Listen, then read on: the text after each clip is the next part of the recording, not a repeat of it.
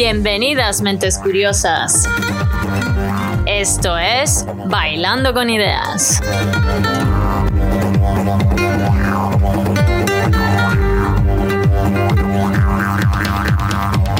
Desde Australia con vosotros, la doctora Carmen Salvador. Os invito a escuchar un cóctel de entrevistas mixto con científicos, mentes fascinantes, emprendedores y corazones valientes.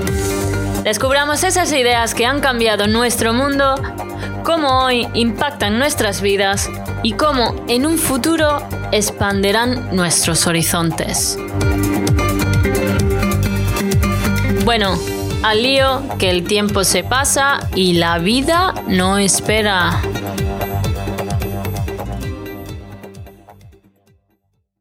Hoy tengo el placer de presentaros mi nuevo episodio de Salud Mental y Manejo de Sistemas Sanitarios.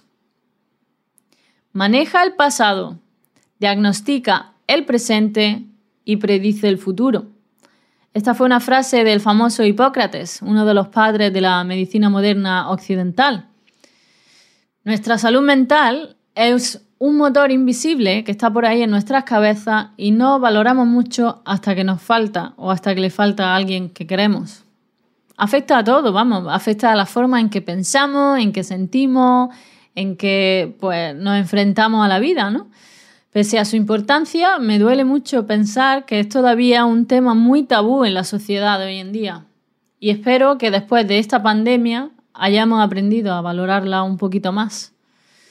Hoy tengo el placer de presentaros a una eminencia en el campo de la salud mental que incluso ha sido eh, premiado por la Universidad de Harvard.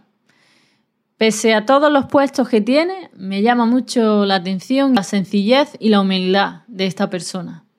Tengo la suerte de ser su compañera en la Asociación de Científicos Españoles de Australia Pacífico, STRAP, ya que es él eh, uno de los miembros fundadores, o yo diría el gran fundador de esta asociación, y actualmente es eh, el presidente honorífico.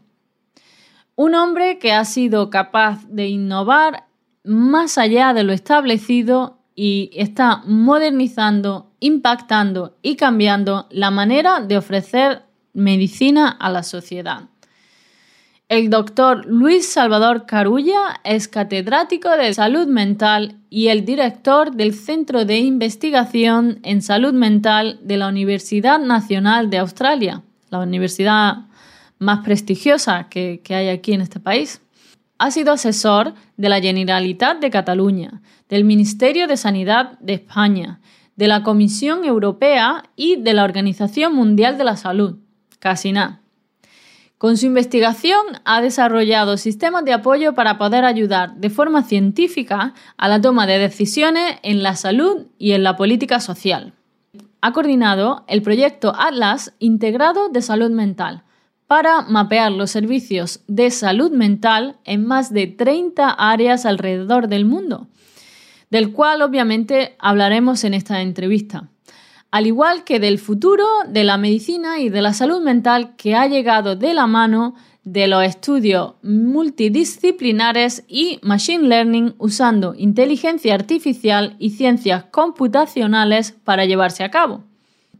Bueno, como apunte, os quiero comentar que a pesar de tener el mismo apellido, no tenemos ninguna relación de parentesco y que, bueno, yo le hago mis bromas, pero no somos familiares.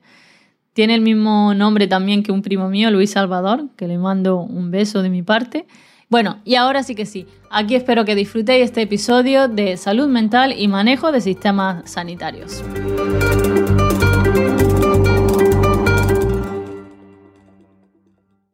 Bienvenido, doctor Luis Salvador Carulla, un invitado de lujo, catedrático de salud mental y director del Centro de Investigación de Salud Mental en la mejor universidad australiana, la Universidad Nacional de Australia, la ANU.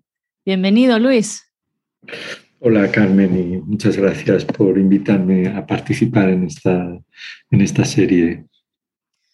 Nada, un placer. Además, bueno, tengo el honor de ser compañera de Luis en la Asociación de Españoles, de Investigadores Españoles en Australia Pacífico. Y Luis fue, bueno, pues el fundador ¿no? de la asociación. Poco más. Bueno, eh, fuimos... Uno de los fundadores. Yo, sí, uno de los fundadores y el primer presidente. Exacto. Bueno, Luis, ¿nos puedes contar, por favor, ah, brevemente tu trayectoria profesional? Pues sí, yo eh, soy psiquiatra y eh, de hecho siempre había querido serlo. Desde los 12 años mi idea era hacer psiquiatría. Em, empecé eh, haciendo lo que se llama psiquiatría de enlace, que es la psiquiatría en el Hospital General. Y entonces gané una plaza de profesor titular en la Universidad de Cádiz y esa plaza no tenía adscrita un puesto clínico, un puesto en el hospital. Era la primera vez que no ah, estaba trabajando en un hospital. Y entonces em, me plantearon eh, empezar un proyecto en discapacidad intelectual en, en, Córdoba. Em, al empezar este proyecto me di cuenta de que el ámbito de formación de la psiquiatría estaba muy limitado. Te formas exclusivamente en el hospital, Em, no sales prácticamente del hospital y empecé a ver em, la importancia del trabajo, em, cómo había personas que con síntomas activos de esquizofrenia podían realizar a pesar de eso un trabajo. Eh, empecé a valorar los temas de la comunidad y pasé a un tipo de psiquiatría que se llama psiquiatría social, que tiene muy en cuenta los factores sociales y demográficos relacionados con la enfermedad y las medidas comunitarias, el, abordaje de, los problemas mentales desde un enfoque integral, que incluye tanto la familia, el domicilio, el lugar donde vive, el empleo que tiene, etc. Em, de forma paralela, eh, empecé a trabajar en estudios de economía de la salud mental y esto me llevó progresivamente a otros ámbitos como el de la modelación, los estudios de modelación matemática, los estudios de geografía de salud y a partir de ahí la aplicación de todo esto a políticas sanitarias. Y ahora mi área fundamental de investigación son los eh, sistemas de apoyo a, la toma de decisiones en el ámbito de planificación y políticas de, salud mental.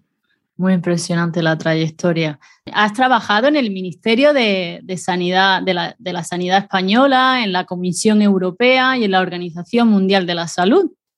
¿Nos puedes comentar un poquito qué es lo que hacías en este, en este tipo de, puestos? Eh, con, con, estos organismos he sido asesor o sea, no trabajaba allí, sino que trabajaba en comités de, evaluación, eh, de asesoramiento. En el caso de la Organización Mundial de la Salud, em, trabajaba en proyectos específicos, por ejemplo, eh, trabajé en el desarrollo del el análisis de los costes de los paquetes, de las cestas de medicamentos esenciales en los países de Oriente Medio. Em, después trabajé en el desarrollo de la clasificación internacional del funcionamiento y la discapacidad y con el Departamento de Salud Mental en el análisis de los sistemas financieros de salud mental en algunos países como Chile y, y en, el, en los criterios de clasificación de los trastornos del neurodesarrollo, como la discapacidad intelectual. Ah, el último trabajo que he hecho con la Organización Mundial de la Salud ah, ha sido participando en un comité para crear las em, directrices de práctica clínica en rehabilitación en, el trastorno del espectro autista. Y eh, aparte de todo esto, sí fui Em, em, eh, asesor eh, trabajando internamente en el eh, Departamento de Salud de la Generalitat en Cataluña en el plan de salud mental. allí estuve siete años. ¿Y qué te trajo aquí a Australia, Luis? Porque tú vives aquí en Australia como yo. parte del, del, trabajo que hacía en el Departamento de Salud, en la Generalitat en Cataluña, era trabajar no solo en, en planificación de salud mental, sino también en el grupo de, de, implementación del programa de dependencia funcional en España, la, eh, que era nuestro programa de discapacidad eh, español, la ley de dependencia.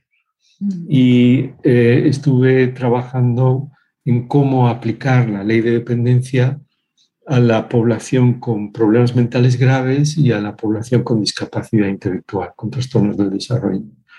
A partir de ese trabajo, em, publicamos algunos estudios a nivel internacional y em, me llamaron de, Australia porque se estaba planteando un sistema parecido que se llama la, ley de discapacidad en Australia, se llama NDIS, National Disability Insurance Scheme, em, y la Universidad de Sydney creó un grupo de expertos internacional para asesorar al gobierno australiano en cómo em, em, eh, pasar esa ley a, una agencia y de una agencia a políticas de implementación práctica.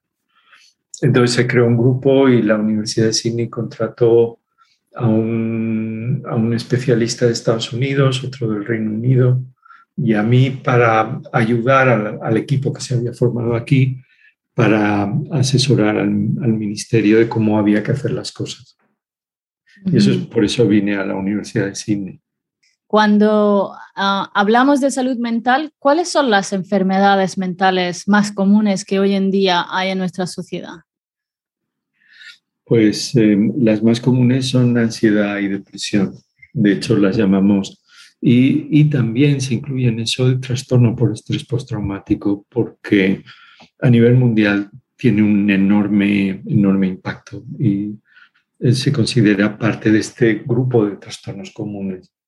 Eh, lo que es importante ahí es distinguir estos eh, problemas como trastorno y estos problemas como parte de la vida cotidiana de una persona.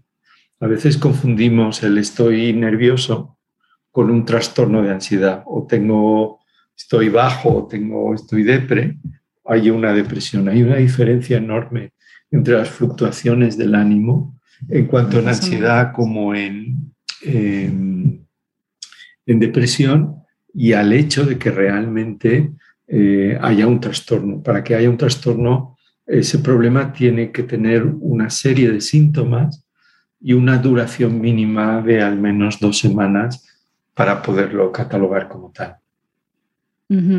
¿Y esos trastornos le pueden afectar a todo el mundo? ¿O hay cierta... He oído que, bueno, obviamente hay cierta predisposición genética o tendencias a tener ciertos trastornos. Sí, em, eh, le, puede, le puede pasar a cualquiera, ¿eh? pero sí que hay factores de riesgo y factores de predisposición. Eh, por ejemplo, los trastornos depresivos y ansiosos son más frecuentes en mujeres que en hombres. Sin embargo, los problemas graves relacionados con estos trastornos son mayores en hombres que en mujeres. Por ejemplo, las conductas suicidas son eh, eh, lo que se llama comportamiento suicida puede ser más frecuente en mujeres, pero los suicidios consumados son más importantes en varones. También hay diferencias dependiendo de la edad. Lo que estamos viendo es un aumento enorme de estos trastornos en poblaciones jóvenes. También hay factores que se relacionan con estos trastornos en, um, en, la, en el final de la edad adulta y en la ancianidad. O sea que hay muchos factores que, que influyen en cómo estos problemas se presentan en cada etapa de la vida. Dentro de los factores de riesgo, unos muy importantes se relacionan con eh, características de personalidad. Eh, hay un tipo de personalidad eh, que se conoce como neuroticismo. Personas que se preocupan mucho por las cosas, que, ante, mm, a, las cuales les afecta mucho más un problema que, que a otros ciudadanos esos factores, el neuroticismo como un factor de personalidad, se asocia más a estos trastornos mentales comunes como la ansiedad y la depresión. Em, eh, sin embargo, hay otros factores que son protectores, que mm, em, protegen a la persona de tener este tipo de problemas.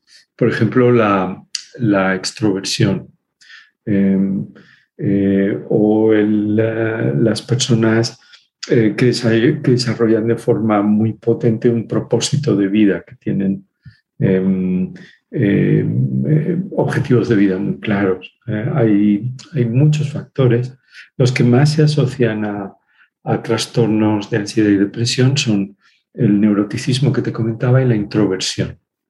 Imagino que, claro, dentro de los, de los distintos tipos de enfermedades, los factores afectan de manera diferente también. Y bueno, luego también, como decías, tenemos el sexo y también tenemos las edades. Y, tenemos la cultura y el medio ambiente. Exacto. Eh, por ejemplo, en los trastornos de ansiedad, eh, en, niveles culturales más bajos y en entornos no occidentales, eh, aparecen como síntomas físicos. Aparecen como cansancio, sensación de vacío en el estómago, sentimientos de sensaciones de vértigo a medida que el nivel cultural avanza o que son países eh, con economías más desarrolladas, los síntomas son más cognitivos, más relacionados con, pensamientos, em, ideas de culpa, em, pensamientos rumiativos que se repiten, este tipo de cosas. Me parecía especialmente relevante hacer esta entrevista, es porque bueno, vivimos en otra pandemia silenciosa, la cual es el detrimento de nuestra salud mental, ¿no? En escenarios en los cuales estamos en confinamiento, pues, por ejemplo, siete, ocho semanas o no sé cuánto estuvieron en España, estuvieron también dos o tres meses o incluso más. ¿Cuál es el panorama de la salud mental hoy en día, Luis? Pues em, complicado, ¿eh? porque realmente Em, se había visto una estabilización de algunos trastornos como la esquizofrenia, que no aumentaba, o la discapacidad intelectual, em, un cierto aumento de estos trastornos comunes como la depresión y la ansiedad. Y estos patrones están cambiando muy rápido y están aumentando a un nivel muy alto. hemos tenido eh, una serie de conflictos en el mundo que han aumentado el trastorno por estrés postraumático eh, de una forma clara. Eh, los cuadros de ansiedad y depresión, como te decía, han sido influidos por los problemas relacionados con el COVID. uno de los factores más importantes en relación a las conductas suicidas y a la depresión es el, el aislamiento y la soledad. Las personas que viven solas son más propensas a tener problemas. Por otro lado, eh, tenemos cambios en, el uso de sustancias adictivas, eh, algo que nos preocupa muchísimo en salud mental es la legalización del cannabis. Em, yo estoy a favor de que el cannabis se legalice, pero tendrían que llevar Un, paquete como el del tabaco. Eh, diciendo que esto produce esquizofrenia. El cannabis en personas jóvenes con un factor leve de predisposición actúa eh, con un mecanismo que llamamos de factor gatillante, como el gatillo de una escopeta, que hace que eh, aparezcan síntomas psicóticos y esquizofrenia. Y hay datos muy claros de la relación de cannabis con esquizofrenia y de cómo los episodios psicóticos aumentan en cuanto se legaliza el cannabis. Eh, hay datos documentados en el estado de Ontario, en Canadá y en California. Claro, imagino que también es uso o abuso de, las sustancias, ¿no? Porque eso mm. también... Eh, el problema de las sustancias eh, son tres. Em, uno es el uso antes de que nuestro cerebro esté desarrollado. Em, el uso de sustancias en personas en adolescencia es, tiene muchísimos efectos más que en una persona adulta. El segundo es predisposición genética. Hay gente que em, tiene una tendencia mucho más, que, en donde la dependencia aparece mucho más fácil. El tercero es em, la, disponibilidad de sustancias sintéticas eh, con eh, capacidades de producir dependencia y defectos cerebrales 10, 100 veces superiores a las que teníamos antes. Todo el caso de los opiáceos, de la epidemia de opiáceos en Estados Unidos, que también es un problema en Australia, em, lo que ha ocurrido es que los principales traficantes de drogas y productores de drogas en un momento dado dejó de ser Colombia, es las grandes, algunas farmacéuticas americanas. Y no hemos sido conscientes del enorme problema que se ha creado y que está produciendo más de 100.000 muertes al año en Estados Unidos. Antes de COVID, la esperanza de vida media en Estados Unidos bajó por el efecto de la dependencia a opiáceos y, la mortalidad relacionada con la dependencia a opiáceos. Eh, el último punto sería el, abusar mucho, pero evidentemente el consumo de una sustancia en una persona de 50 años no tiene el mismo efecto que en una persona de 17. Dicho esto, una de las cosas que hemos visto es que con los opiáceos en Estados Unidos, una de las grandes de grupos de población que se han visto afectados eran personas mayores de 50, porque el médico les prescribía por dolor eh, sustancias eh, con una potencia adictiva muchísimo mayor que el de la, que el de la morfina. ¿Cómo se mide la salud mental, Luis?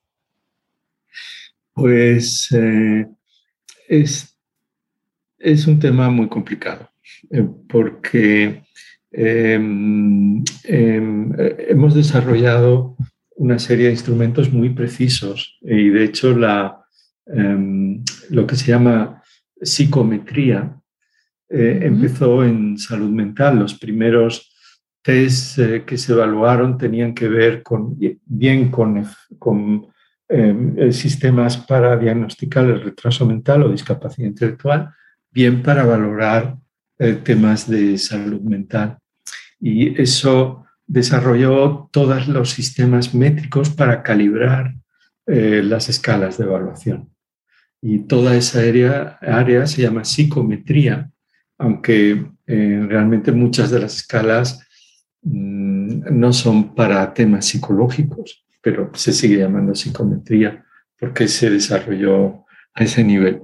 Entonces, básicamente, eh, desarrollamos escalas que nos permitían valorar eh, determinadas patologías como la psicosis, la depresión, la ansiedad, eh, que nos permitían valorar cambios en el estado del paciente o que eh, nos servían como test de screening, que nos permitían valorar el distrés mm, relacionado con determinadas enfermedades y a partir de ahí hacer lo que se llaman entrevistas clínicas estructuradas, eh, estandarizadas, para ver si había un diagnóstico u otro.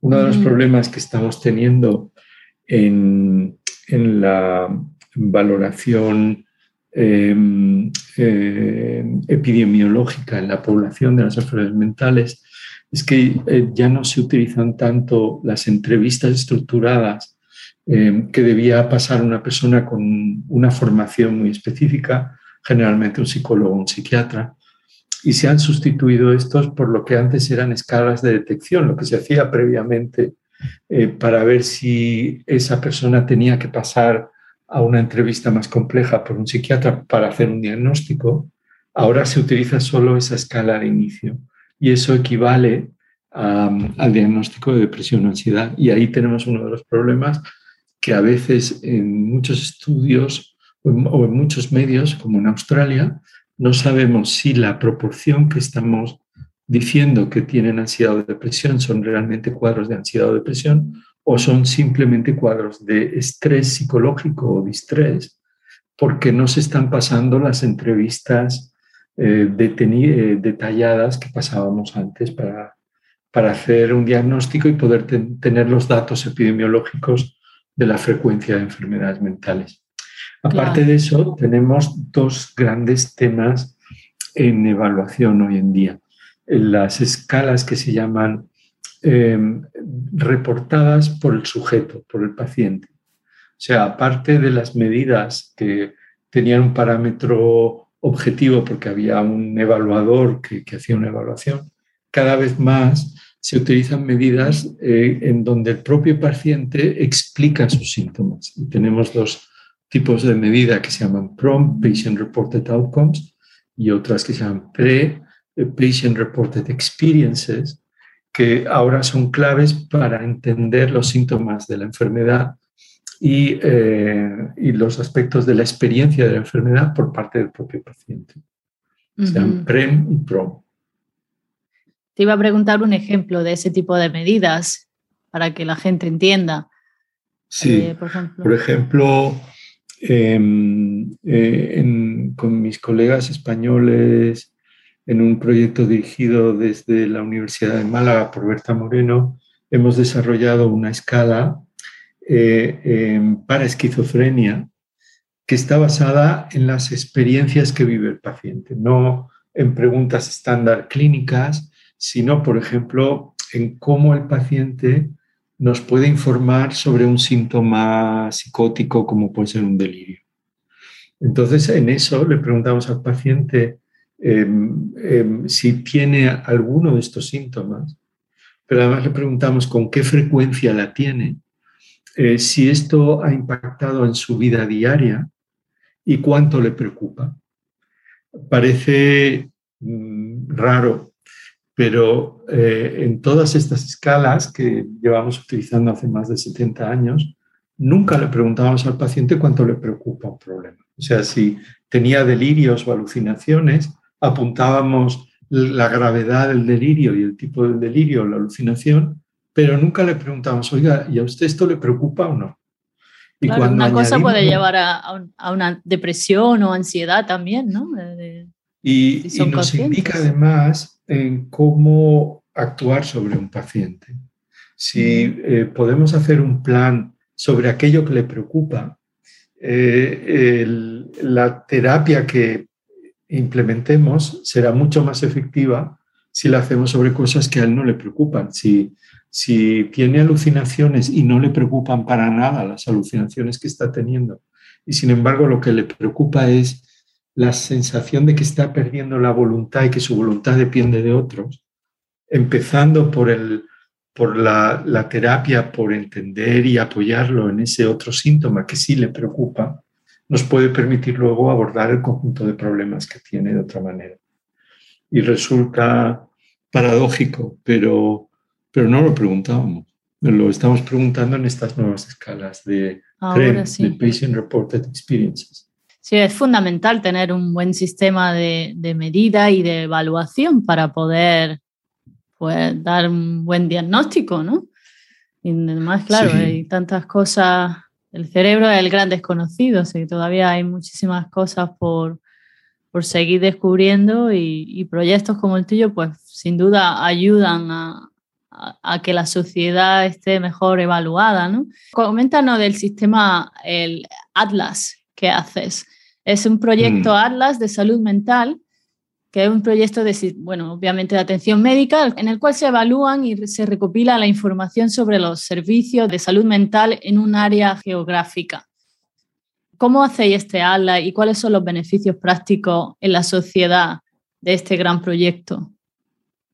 Mira, esto es un proyecto que empecé en Europa en el año 94, hace un montón de tiempo, y el origen de este proyecto fue una investigación europea en donde intentábamos eh, em, valorar el coste, eh, efectividad, o sea, los costes de las terapias de rehabilitación en Europa para salud mental. Y a los dos años de hacer este proyecto nos dimos cuenta de que no podíamos hacerlo. Y no lo podíamos hacer porque no supiéramos cuáles eran las intervenciones sino porque los sitios donde ocurría esta intervención no los habíamos evaluado.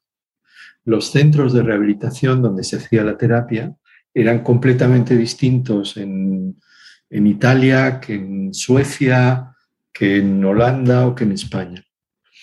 Y a partir de ahí empezamos a valorar la necesidad de entender el contexto de atención, que si no podíamos comparar los, los servicios, eh, nunca podríamos tener una idea clara si una intervención era realmente efectiva o no. Eh, eso nos llevó a crear un sistema de evaluación internacional y clasificación de servicios de salud. El siguiente punto fue darnos cuenta de que estos servicios estaban en un contexto más amplio. Estaban en un área urbana o estaban en un área rural, eh, estaban en un distrito de una ciudad que era pobre o que eh, tenía una renta per cápita alta, estaba en áreas que tenían espacios verdes o áreas que no lo tenían, un factor muy importante para la salud mental. Y a partir de ahí fuimos ampliando el nivel de factores que evaluábamos para entender esas intervenciones. Eso durante muchos años no sabíamos lo que hacíamos, no tenía nombre.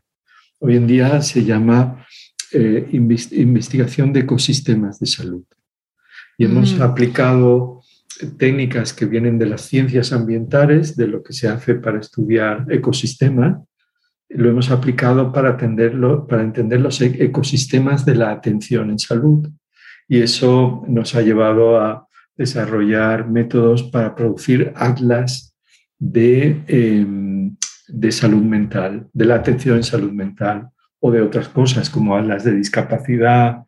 Vemos el último que hemos hecho es un atlas sobre la esclerosis múltiple en Canberra y en el caso de Australia hemos publicado hasta ahora 20 atlases de atención en cronicidad en salud mental, en, esclerosis múltiple y ahora en demencia, en, um, distritos sanitarios, eh, en, en, los, um, en todos los estados australianos.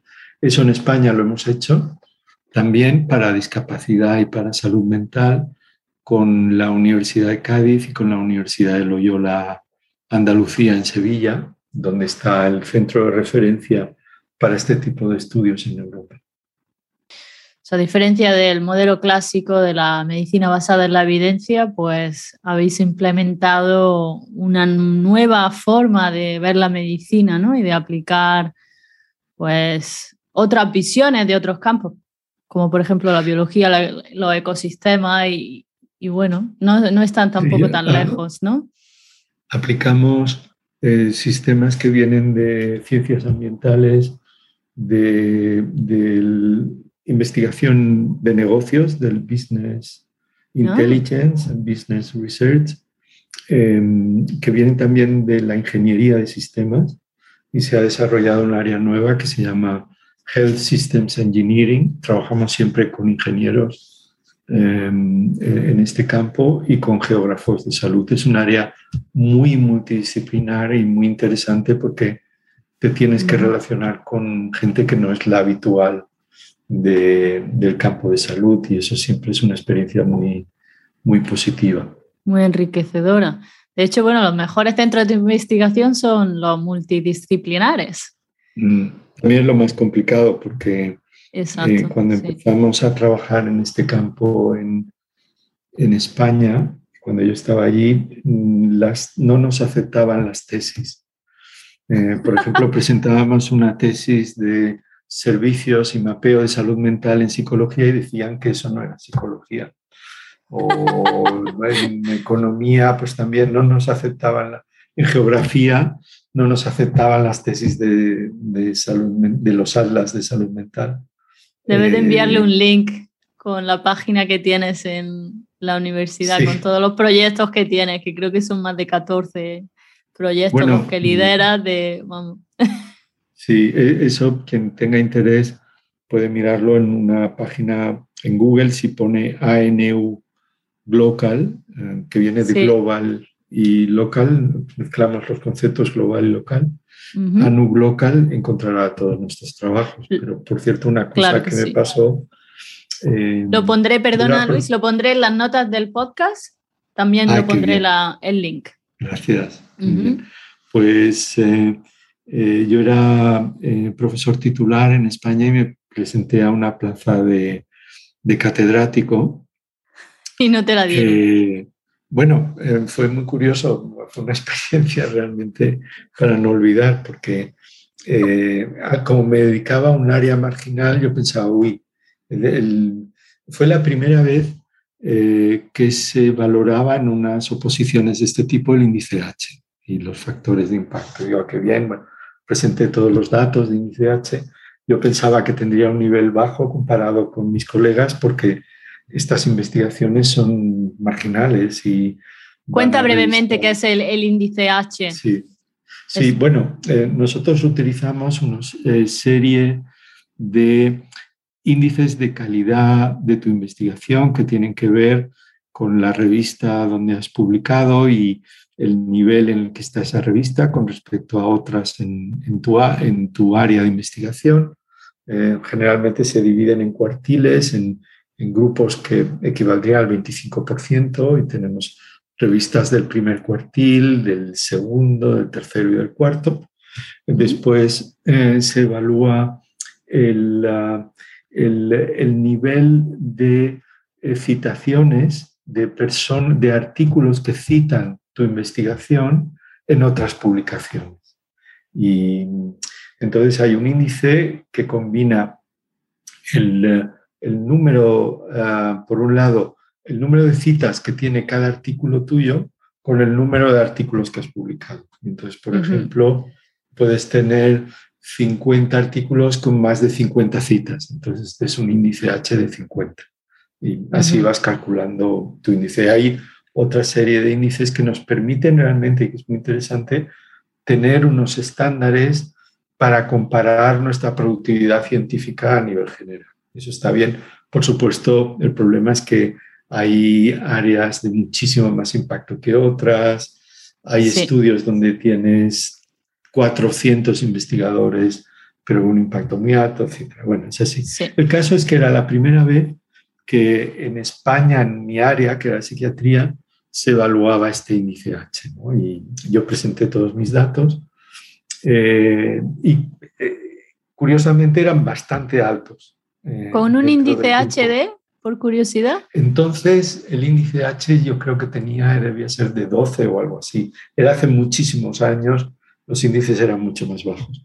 Y, eh, y entonces yo presenté mi índice y, y uno de los miembros del tribunal me dijo, sí, eh, yo le conozco porque estudió, fue profesor mío en la, en la facultad, eh, la investigación que hacía cosas que eran interesantes, pero todo esto que está haciendo ahora no es investigación.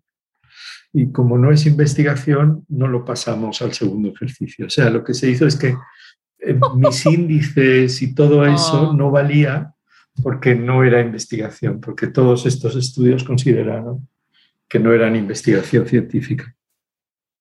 Una evaluación muy diferente y funciona de una forma muy diferente aquí. De hecho, Eh. eh, el, el sistema español de calificación, aunque ha mejorado muchísimo en los últimos años, mm, yo creo que no funciona. Mm, Pero bueno, no es eso sí- sistema para, para seleccionar excelencia en- en- en- no, no funciona bien.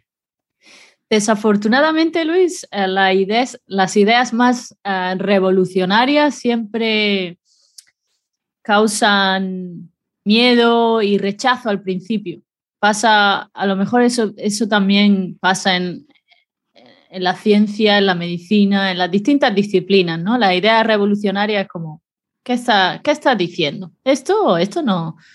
Esto es basura. Y luego ya al cabo del tiempo, bueno, pues lo bonito de, de la ciencia es que se demuestra y se ve que tiene una aplicación y que hay un impacto positivo, ¿no? Entonces, Mm. ¿cómo siendo psiquiatra has terminado trabajando en el análisis de ecosistemas de salud? Por este Pues tipo de experiencias por- quería investigar lo que realmente te gustaba y...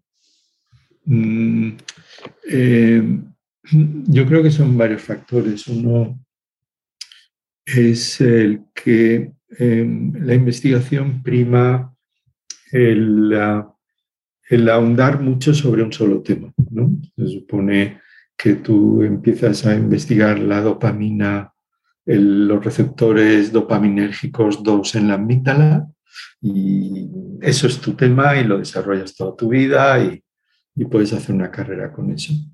Em, esa visión de ahondar mucho en un tema como investigador es, eh, yo creo que preponderó a partir de los años 1950, 1960 y se creó como un paradigma de que eso era la ciencia verdadera, el rocket science. Y después hay un tipo de investigador que le interesa muchísimas cosas diferentes, que es mi caso.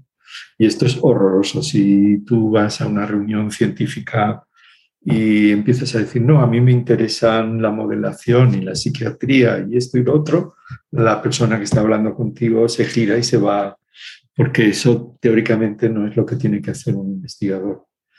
Eh, sin embargo, esa visión amplia eh, de temas te ayuda a transferir información de un área a otra, a transferir información de ingeniería a, salud mental o de ciencias ambientales a geografía de la salud, o todos estos temas en los que trabajamos nosotros.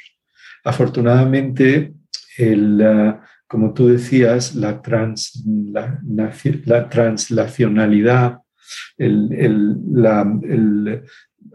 los temas multidisciplinarios se han convertido en un enfoque clave para entender problemas complejos, en donde o realmente trabajas con estos equipos multidisciplinares o es absolutamente imposible hacerte una idea de lo que pasa en, uno de estos temas. Y eh, cada vez hay más hueco para las personas que tienen múltiples intereses. Y entonces lo que me pasó a mí es que empecé trabajando en ah, temas de modelos de ansiedad en ratas y los, los eh, receptores serotoninérgicos y me pareció la cosa más aburrida del mundo. No, no, aguantaba. no le veía yo, no te digo que no sea importantísimo y que... no olía muy bien las ratas. Pero no, no era por el olor, era que no, no, no sé, no, no, encontraba yo mm, el, el punto. Eh, y lo mismo me pasó con los estudios eh, randomizados, con los randomized control trials, eh, que están muy estandarizados y me acabó pareciendo como estar en una cadena de producción de coches ah, poniendo tuercas. y entonces áreas inexploradas donde el campo era totalmente abierto, donde se podían hacer cosas donde nadie más había trabajado, me llamó mucho la atención. Por otro lado, eh, cuando trabajas en España con muy bajos presupuestos, con poquísimos medios, como intentes hacerlo en un área muy establecida, te mueres porque eh, tienes 20 eh, o 30 laboratorios punteros en el mundo con muchísimos más medios haciendo eso. Sin embargo, si te centras en temas muy nuevos, siempre tienes posibilidad de desarrollar líneas de investigación con muy pocos medios. Sí, desde luego, los investigadores españoles con poca financiación hacen filigranas, son auténticos héroes, vamos, porque es pasión y, devoción.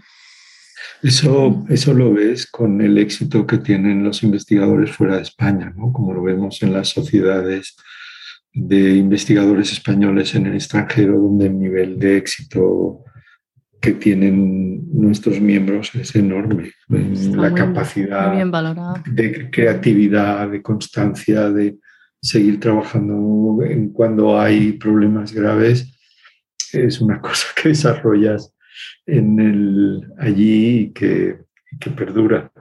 ¿eh? la necesidad incrementa el ingenio, ¿no? Bueno, esto está pasando ahora en Australia, en las ocho universidades principales australianas han sido muy impactadas por el COVID.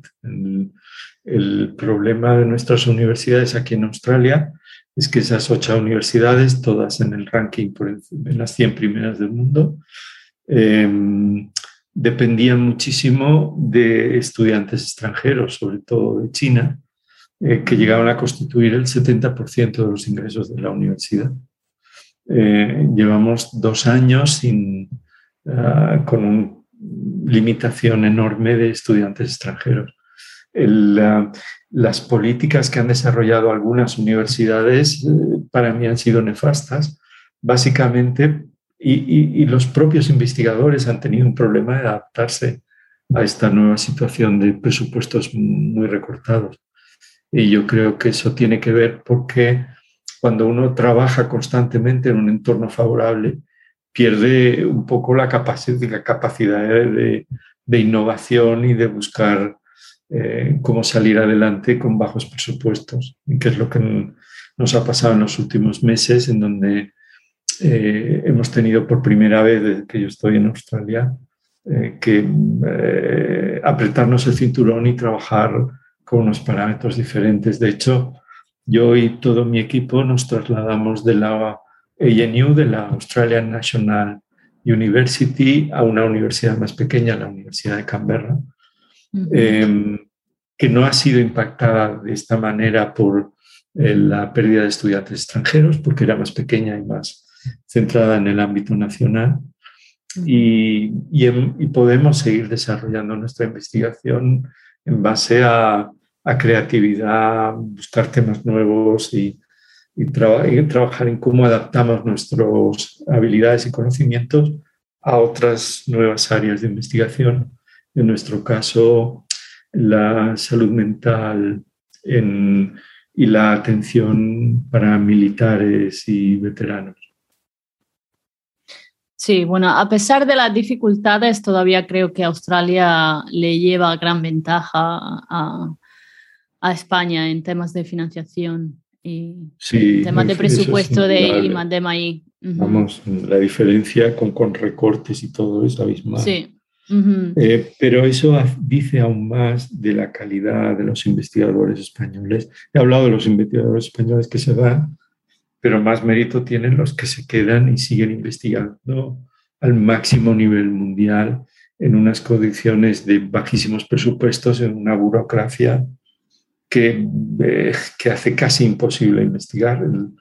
la experiencia de muchos investigadores estrella que vuelven a España, están un año o dos y se vuelven corriendo, porque mm, el, sistema burocrático hace imposible eh, la flexibilidad que requiere la investigación allí.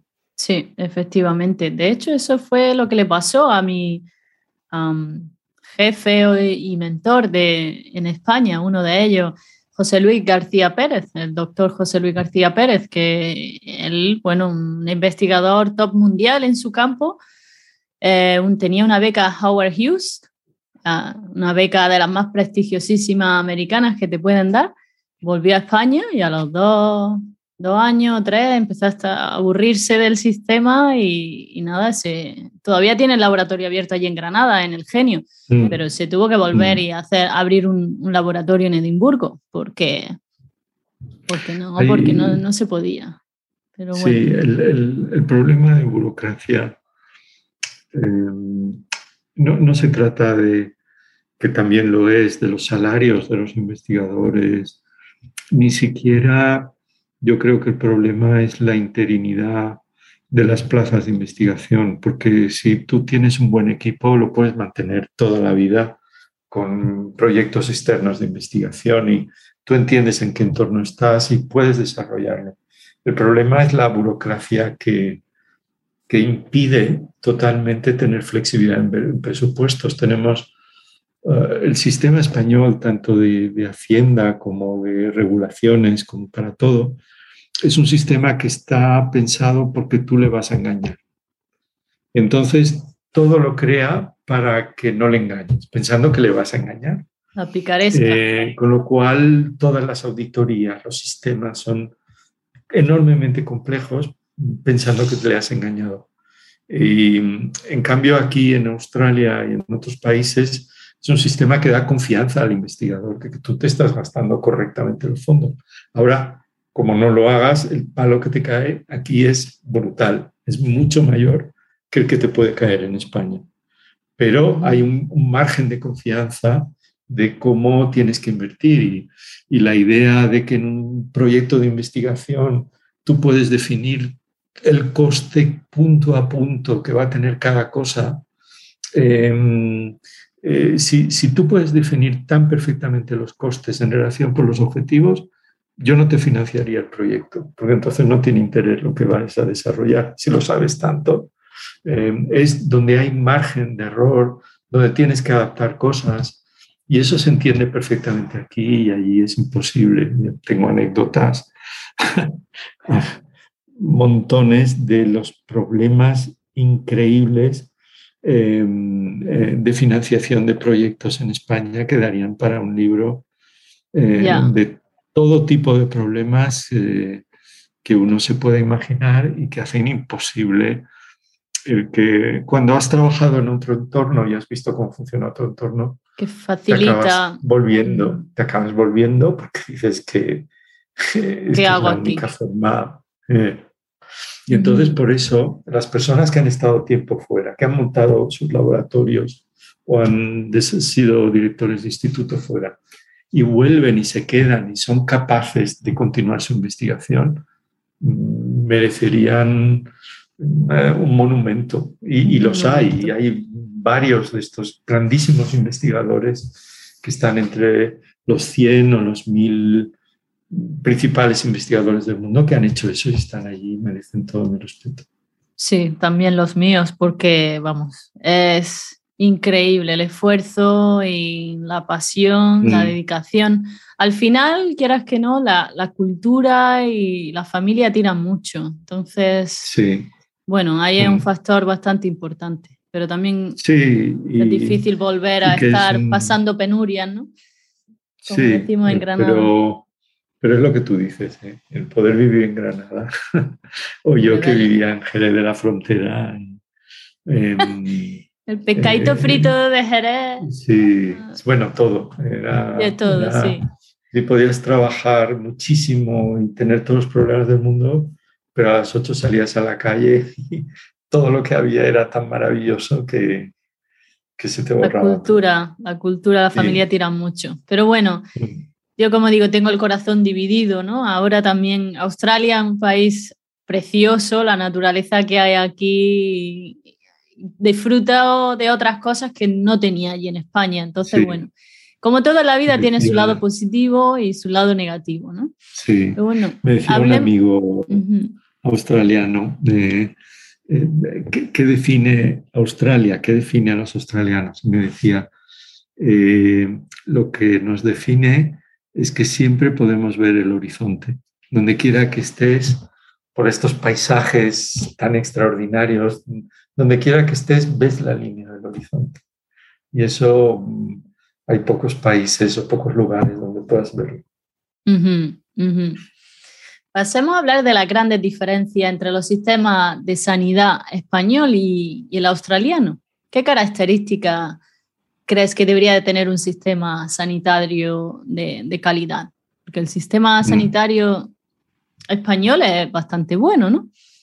Sí, sí, hay mm, este tipo de preguntas que podría hablar tantas horas y es una de mis pasiones, es entender los sistemas de salud como, como conjunto.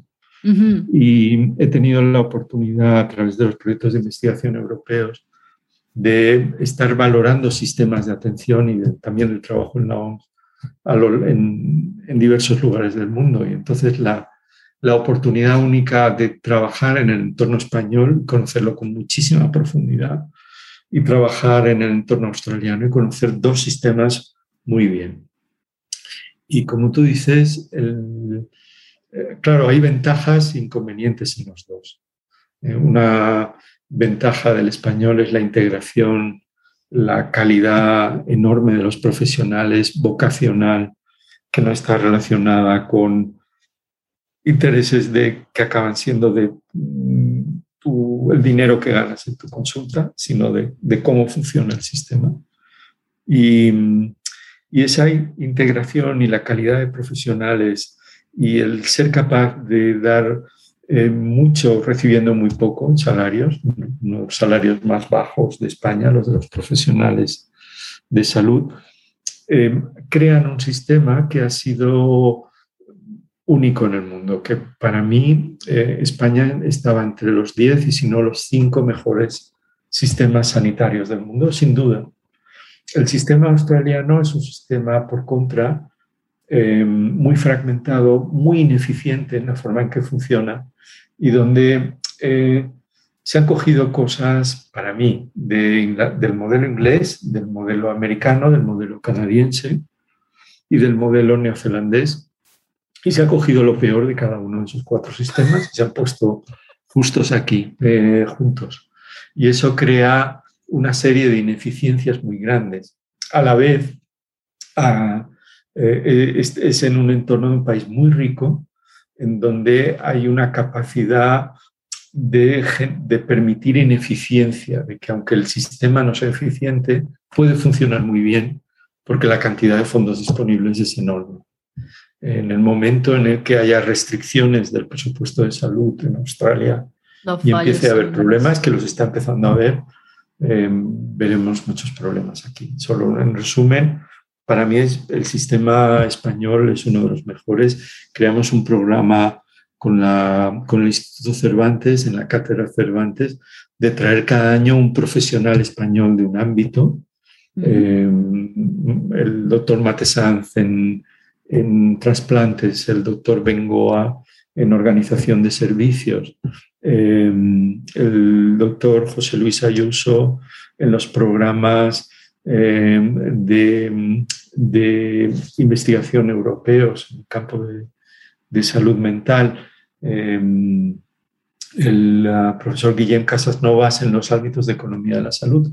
Todo esto para dar una imagen de un área eh, en donde se había alcanzado la excelencia en España. Y, cada vez que traíamos a uno de estos profesionales, aquí es que no se lo podían creer. Cuando empezaban, pues la idea que tiene Australia de España a veces está más cerca de Bulgaria y Rumanía que de Francia.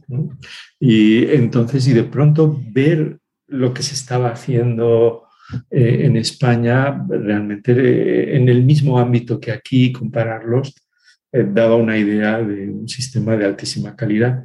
Un sistema de altísima calidad que para mí ha colapsado, que ya no está. En la crisis financiera del 2008 al 2011 y esta crisis del COVID están acabando con el sistema y están acabando con él porque nosotros no nunca hemos valorado el tesoro que teníamos en, en sanidad, en, la calidad, esta calidad profesional y calidad de servicios. Decíamos que sí, que lo valorábamos, pero si alguien hablaba de poner un euro de copago en las visitas casi te quemaban el ambulatorio, ¿no? Y, despedían al ministro que proponía eso. Entonces, eh, eh, yo llamaría por una llamada de urgencia de SOS para salvar al sistema sanitario español, que necesita que si la gente valora realmente lo que ha tenido, eh, realmente se ponga detrás en que para el gobierno sea una prioridad el mantener la calidad de, y el nivel profesional de, este sistema. El sistema de copago yo estoy totalmente a favor para en, en, aquellas situaciones en las cuales el paciente va porque es hiperdemandante o hipocondriaco. Bueno, la hipocondría a lo mejor ya tienen que ir al departamento de psiquiatría, ¿no? Pero, pero sí creo que, es, que sería efectivo y reduciría mucha presión de la, en la atención primaria. sí, el problema, hubo un debate enorme justo después de la crisis financiera, entre el 2000, cuando se establecieron los primeros mecanismos de copago en España en el 2011, hubo un enorme debate en, en, salud pública en si los sistemas de copago funcionaban o no. Fue muy interesante las diferentes posturas.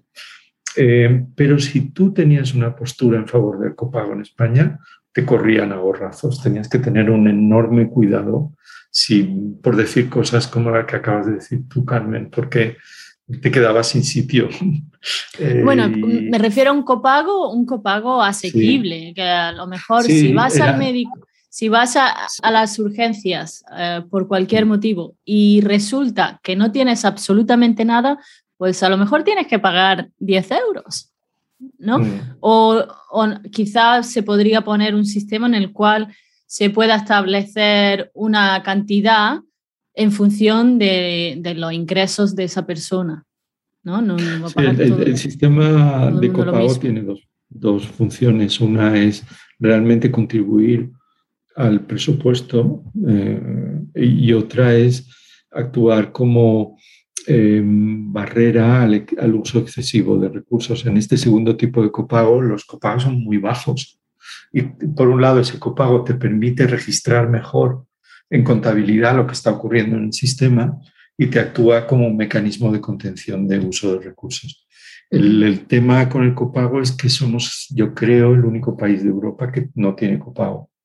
Pero no solo no somos el único país que no tiene copago, es que también es el único país donde si tú hablas de copago, pierdes tu puesto, aunque estés hablando de copagos de un euro. ¿eh? Pero en fin, eh, son cosas del, sistema español que, mm, eh, que ojalá la gente empiece a valorar de verdad lo que es em, el, sistema sanitario que tenemos y, a aportar en su, en, su conservación. Te iba a preguntar si la salud mental era un problema político y, qué pueden hacer los gobiernos para influir en ella, para, para terminar. Eh, cuesta encontrar los términos en español porque utilizamos el término político eh, como sinónimo de dos cosas diferentes en inglés. Eh, que es la policy y la politics. Ah, la política, las politics es eh, eh, lo que hacen los políticos en el día a día. La policy es visiones estratégicas a largo plazo en, en favor de los ciudadanos. desgraciadamente, esa policy no existe en España en relación a, a los servicios de salud.